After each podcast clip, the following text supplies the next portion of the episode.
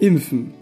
Das ist doch ein Thema, das für die allermeisten wohl zum ganz normalen Routineeingriff irgendwann beim Doktor gehört. Ja, irgendwann piekt's mal, jeder kennt's, ist nicht schlimm und danach ist man ja auch gut geschützt vor den Krankheiten. Oder? Denn immer mehr Menschen stellen sich genau diese Frage. Warum soll ich mich impfen lassen und was ist da wirklich dran? Gerade in Social Media, Facebook und Instagram, ähm, geistern immer wieder Horrorstories rum. Ja, dass Impfen ähm, eine Reihe von Krankheiten auslösen soll, gerade auch ähm, Autoimmunerkrankungen. Und wir wollen uns einfach mal anschauen, was ist denn da dran? Denn berechtigterweise sollte man vielleicht doch mal hinterfragen, ey, was lasse ich mir hier überhaupt spritzen? Das ist ja auch ein gutes Recht. Und finde ich auch gut, dass man das mal macht. Denn in diesen Impfstoffen sind natürlich auch Sachen drin, die nicht immer unbedingt gesund sind. Es ist natürlich richtig, das Impfen mal zu hinterfragen, doch ähm, finde ich es genauso wichtig, einfach auch mal die impfkritische Seite zu hinterfragen. Die Aussagen, die getroffen werden und äh, die Studien oder auch Quellen, auf die zurückgegriffen wird. Denn das ist immer die größte Aussage, die von einem kritischen oder von einem Impfgegner kommt und äh, man solle doch das Impfen hinterfragen. Da bin ich dafür, doch dann bin ich auch dafür, dass man ganzheitlich hinterfragen sollte und dann für sich auch mal klarstellen sollte, okay, wer ist denn gerade derjenige, von dem ich kritische Sachen übers Impfen zum Beispiel gehört habe? Woher hat er seine Quellen? Und äh, beruft er sich auch wirklich darauf? Oder ist es nur seine eigene Meinung? Und das sind Sachen, die sollte man sich vielleicht gerade bei solchen prägnanten Themen noch das eine oder andere Mal fragen. Und ähm, ich möchte mit dieser Folge einfach mal alles Mögliche beantworten. Und dementsprechend habe ich mir auch mal angeschaut, was die impfkritischen Seiten dazu sagen, auf welche Quellen sie zurückgreifen. Und ich habe mir auch mal die ein oder anderen Studien, selbstgemachten Studien von solchen Ärzten äh, durchgelesen und dann für mich auch mal überprüft, okay, was ist da dran? Und natürlich habe ich dann auch auf der anderen Seite geschaut, ja, beim Robert-Koch-Institut, bei der STIKO und Co ähm, bei Studien und anderen Publikationen von Wissenschaftlern, was sagt die andere Seite? Und diesen Vergleich möchte ich euch einfach mal darlegen und äh, wir werden auch ein Gedankenexperiment machen, wo wir uns einfach mal anschauen, was passiert, wenn alle aufhören, sich zu impfen. Und natürlich dann, was passiert auf der anderen Seite, wenn wir uns alle impfen würden. Und ähm, die Ergebnisse dahinter sind eigentlich relativ eindeutig, aber lasst euch selber überraschen. Ich musste aber leider diese Folge wieder in zwei teilen, weil dieses Thema einfach so unglaublich groß ist. Und weil ich eben einfach mal alle Fragen dazu beantworten möchte, möchte ich dieses Thema auch wirklich mal ganzheitlich betrachten. Da wünsche ich dir einfach jetzt viel Spaß bei diesen beiden Folgen und keine Angst, wie gewohnt werde ich dann auch wieder die beiden Folgen zusammenfassen und ähm, dich natürlich auch nochmal abholen bei der zweiten Folge, damit du wieder up-to-date bist. Und damit hallo und herzlich willkommen hier bei Think It Out. Hier ist euer Lukas. Wie schon erwähnt, gehen wir doch jetzt gleich am Anfang mal auf die berechtigten Ängste ein. Was spritze ich mir da eigentlich? Beziehungsweise was sind die Ängste, die denn immer wieder hochkommen? Naja, so eine Standardsätze sind eigentlich, dass ja Quecksilber drin ist, äh, was mich vergiften kann. Und die enthaltenen Aluminiumsalze sollen Allergien auslösen. Ja, auch Sachen wie ähm, Alzheimer, Asthma und äh, tatsächlich auch Diabetes. Und was da dran ist, wollen wir uns jetzt einfach mal anschauen. Ähm, fangen wir mal mit dem Quecksilber an. Wie gefährlich ist jetzt also Thiomersal wirklich? Das ist nämlich die Quecksilberverbindung, die in dem Impfstoff drin ist. Genauer gesagt ist es sogar ein Quecksilbersalz und äh, berechtigterweise ist es nicht ganz ungefährlich. Gucken wir uns einfach mal vorher an, wofür es überhaupt gebraucht wird. Ja, man benutzt Thiomersal ähm, als Konservierungsmittel, denn früher musste man den Impfstoff mehrfach verwenden, also an mehreren Patienten, und im Optimalfall sollte er auch mehrere Tage halten. Aber allein durch den Herstellungsprozess heutiger Impfstoffe können wir komplett darauf verzichten. Sie werden in Einmaldosen produziert, sodass durch diesen sterilen Fertigungsprozess gar keine Konservierungsstoffe mehr enthalten sind. Also dieses Adjuvant, dieses sogenannte äh, Zusatzstoff ist gar nicht mehr wirklich enthalten. Außer bei ähm, seltenen Pandemie-Impfstoffen. Einfach weil die auch in großen Mengen schnell produziert werden müssen. Da braucht man die Effizienz und da setzt man dann lieber auf ein Konservierungsmittel und äh, kann dann aber die große Ampulle einfach mehrfach verwenden und auch für mehrere äh, Patienten. Und außerdem wird es noch bei ähm, Influenza verwendet, aus denselben Gründen. Influenza, ähm, Impfstoffe müssen ja jedes Jahr hergestellt werden und äh, da ist es dann auch wieder im Prinzip das gleiche. Es sind teilweise ja kleinere Epidemiefälle, könnte man schon sagen. Und da geht auch das gleiche. Ja, man muss sie wieder schnell herstellen und auch in größeren Mengen. Man weiß immer erst kurz vorher, welche Stämme höchstwahrscheinlich bei uns eintreffen werden. Und wie wirkt jetzt Thiomersal, also dieses Quecksilber in unserem Körper? Naja, berechtigterweise, da kommen wir jetzt zu, ist natürlich diese Quecksilberverbindung auch nicht gerade gesundheitsfördernd. In unserem Körper zerfällt es zu Ethylquecksilber. Und diese organische Quecksilberverbindung ist nicht unbedingt gesundheitsfördernd. So wird ihr das Potenzial zugeschrieben, neurotoxisch zu sein, also schon auf jeden Fall ähm, ja, unsere Neuronen degenerativ verändern kann. Jetzt kommt hier aber das große Aber. Ähm, in den Impfstoffen, die wir früher verwendet haben, wo Quecksilber drin ist, äh, wurden sehr, sehr geringe Konzentrationen benutzt. Und in den sehr, sehr wenigen Impfstoffen, wo es heute noch drin ist, wurden die Konzentrationen noch viel, viel weiter heruntergeschraubt. Ja, und diese Konzentrationen sind einfach nicht in der Lage, bei einem Menschen irgendwelche äh, großartigen Reaktionen auszulösen. Dann gucken wir uns mal das Verhältnis an, wo wir zum Beispiel noch Quecksilber aufnehmen können. Wir nehmen ungefähr ein Fünffaches von den Quecksilberkonzentrationen auf, ähm, die wir sonst durchs Impfen bekommen. Einfach durch unsere ganz normale Nahrung. Richtig gehört. Äh, gerade Fisch enthält Methylquecksilber. Und dieser Stoff oder diese Form von Quecksilber ist sogar, ich glaube, 100 bis 1000 Mal toxischer als das ähm, entstehende Ethylquecksilber in den Impfstoffen. Wir nehmen über, alleine über Fisch ein Vielfaches auf und ähm, trotzdem ist Fischessen nicht verboten. Denn die, selbst diese Konzentrationen sind immer noch nicht hoch genug, um langfristige Schäden ähm, zu erzeugen. Doch alleine auch unsere gesamte Umwelt ist äh, mit Quecksilber mehr oder weniger in Anführungszeichen belastet, denn Quecksilber entsteht auch einfach bei Pro Verbrennungsprozessen. Ja, Industrieabgase äh, können Quecksilber enthalten. Es ist einfach in unserer Atmosphäre enthalten und ganz natürlich auch in anderen äh, Lebensmitteln.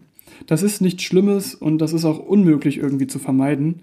Doch muss man hier jetzt einfach mal die Relation sehen, wie viel Quecksilber wir wirklich aufnehmen durch unsere Impfstoffe. Und das ist verhältnismäßig unglaublich gering. Und hier auch noch ein witziger Fakt.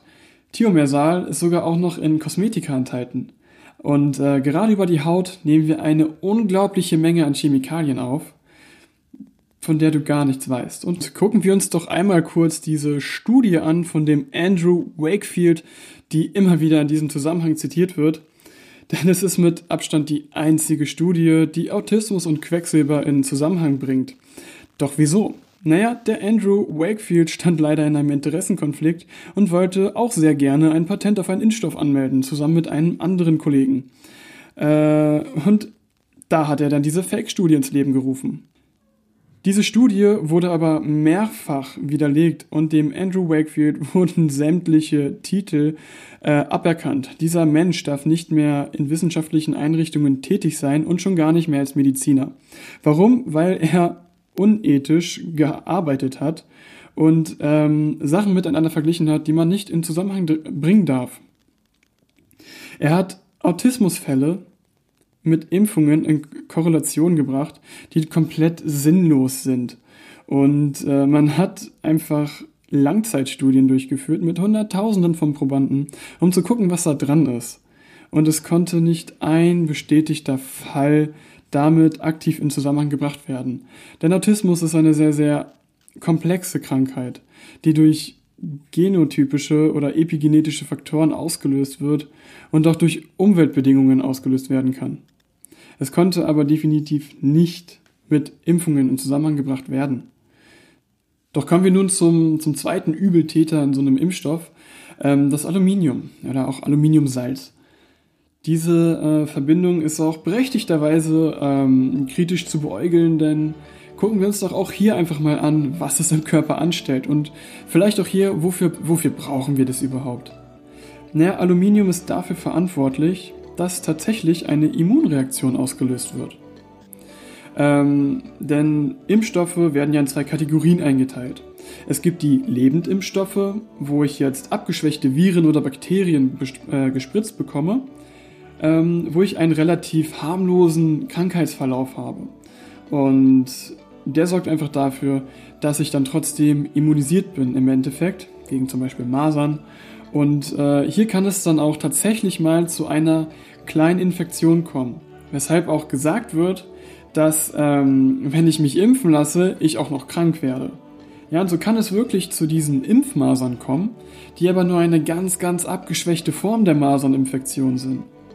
Denn es wurde, sage ich mal, der zarte liebe Cousin des Masernvirus äh, gezüchtet.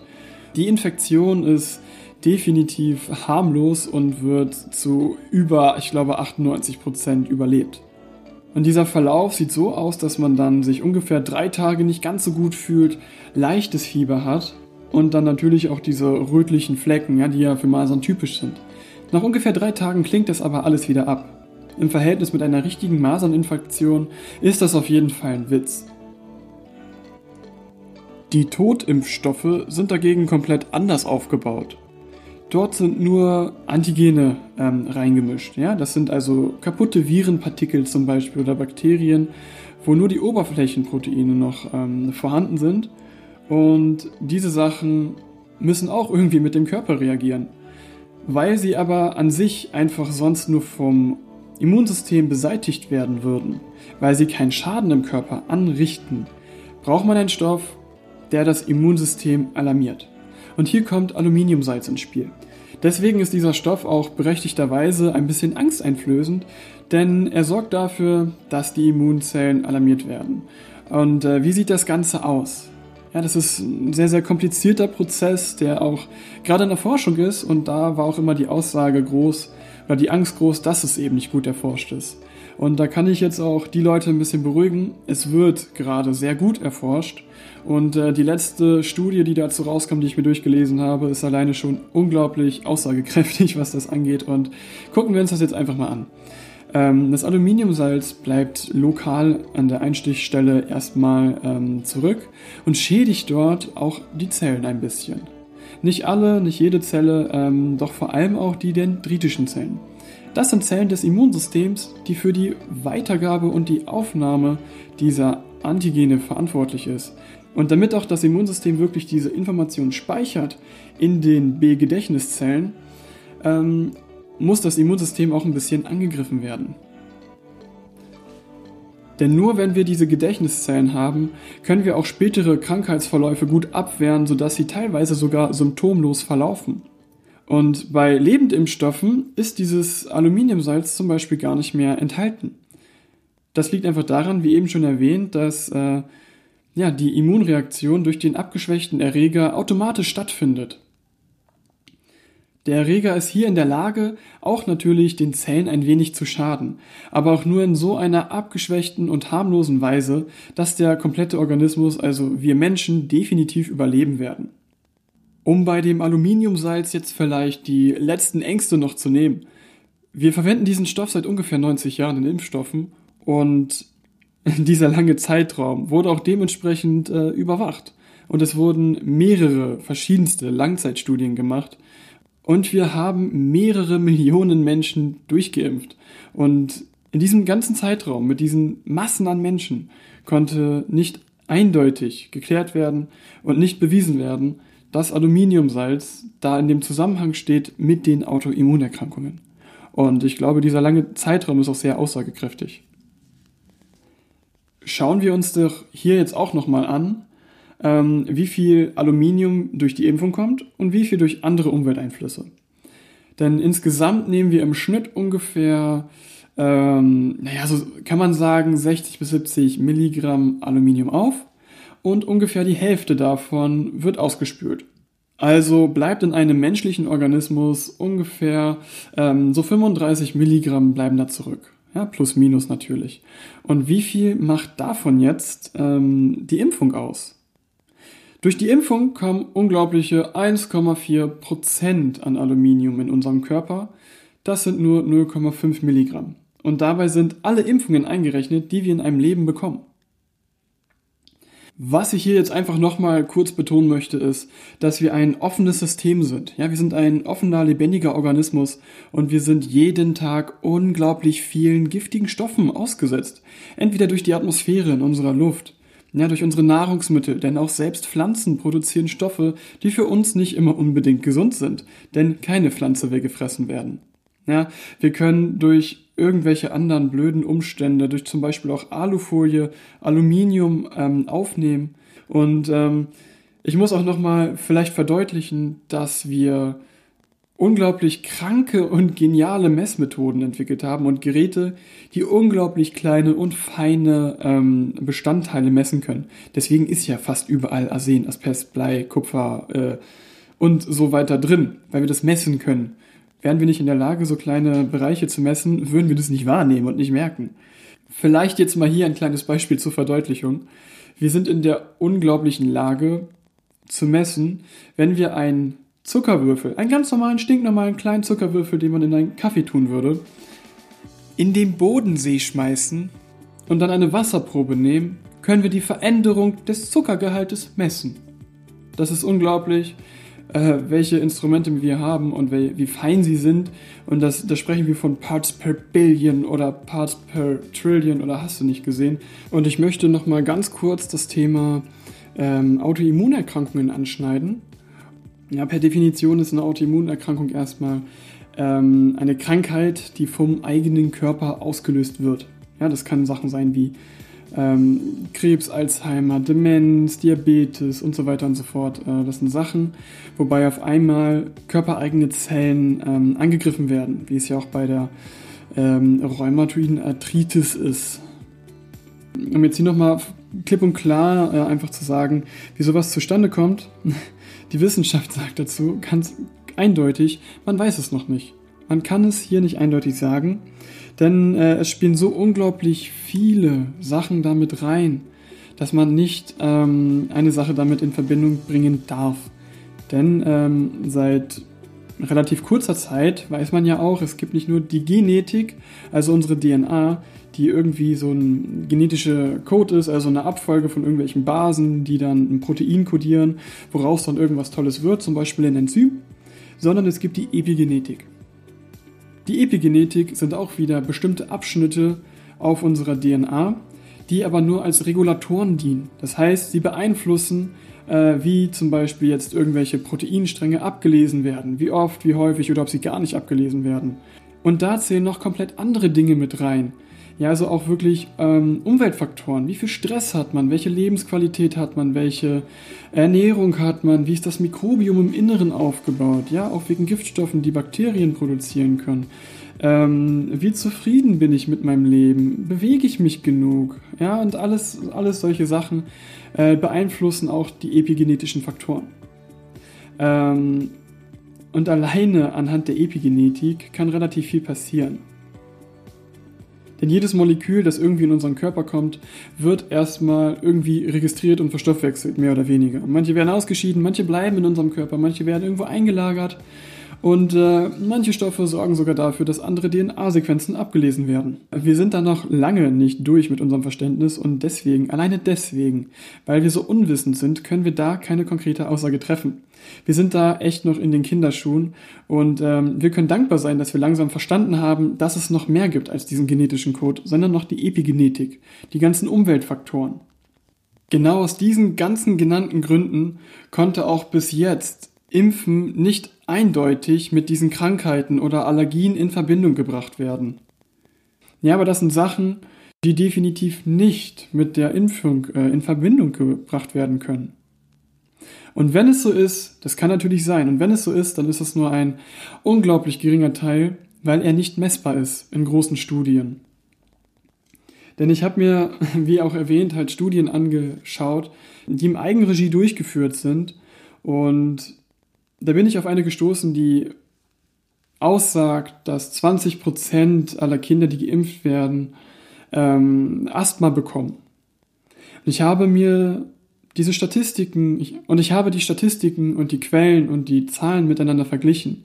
Doch jetzt muss ich hier wirklich sagen, dass diese Studie in sich einen logischen Denkfehler hat und äh, eigentlich nicht wissenschaftlich ist.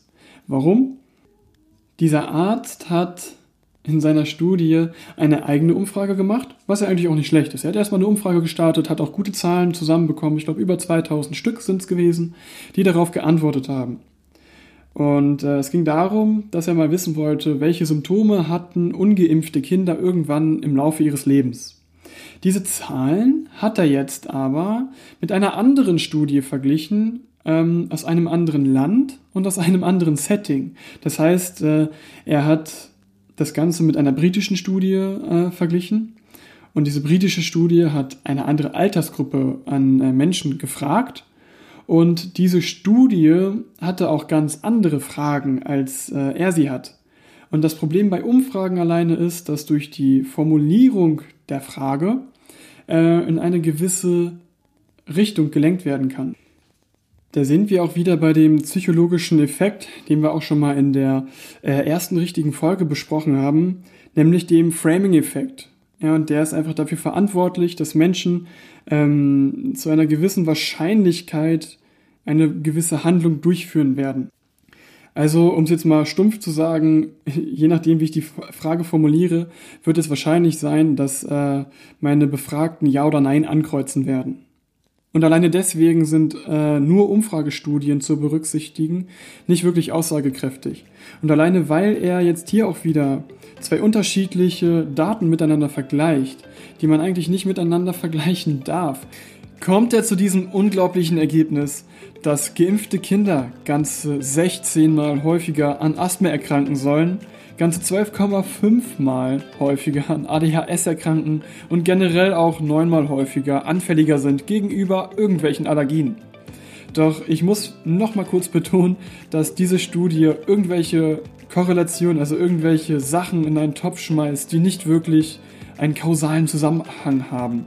Ja, also sich nicht gegenseitig bedingen.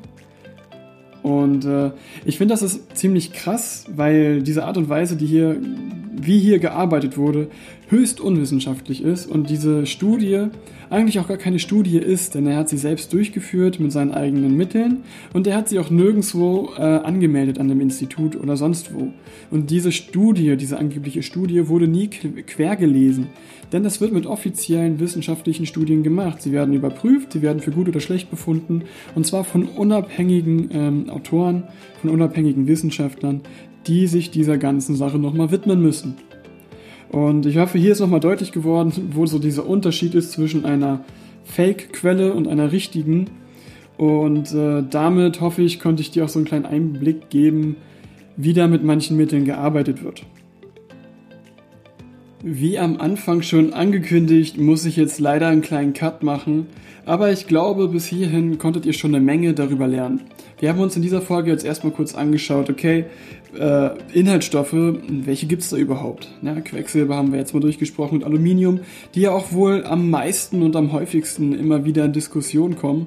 Und äh, ich hoffe, du hast jetzt hier einfach einen Einblick bekommen, wie das Ganze funktioniert, warum man die Stoffe einsetzt und ob sie wirklich so schlimm sind.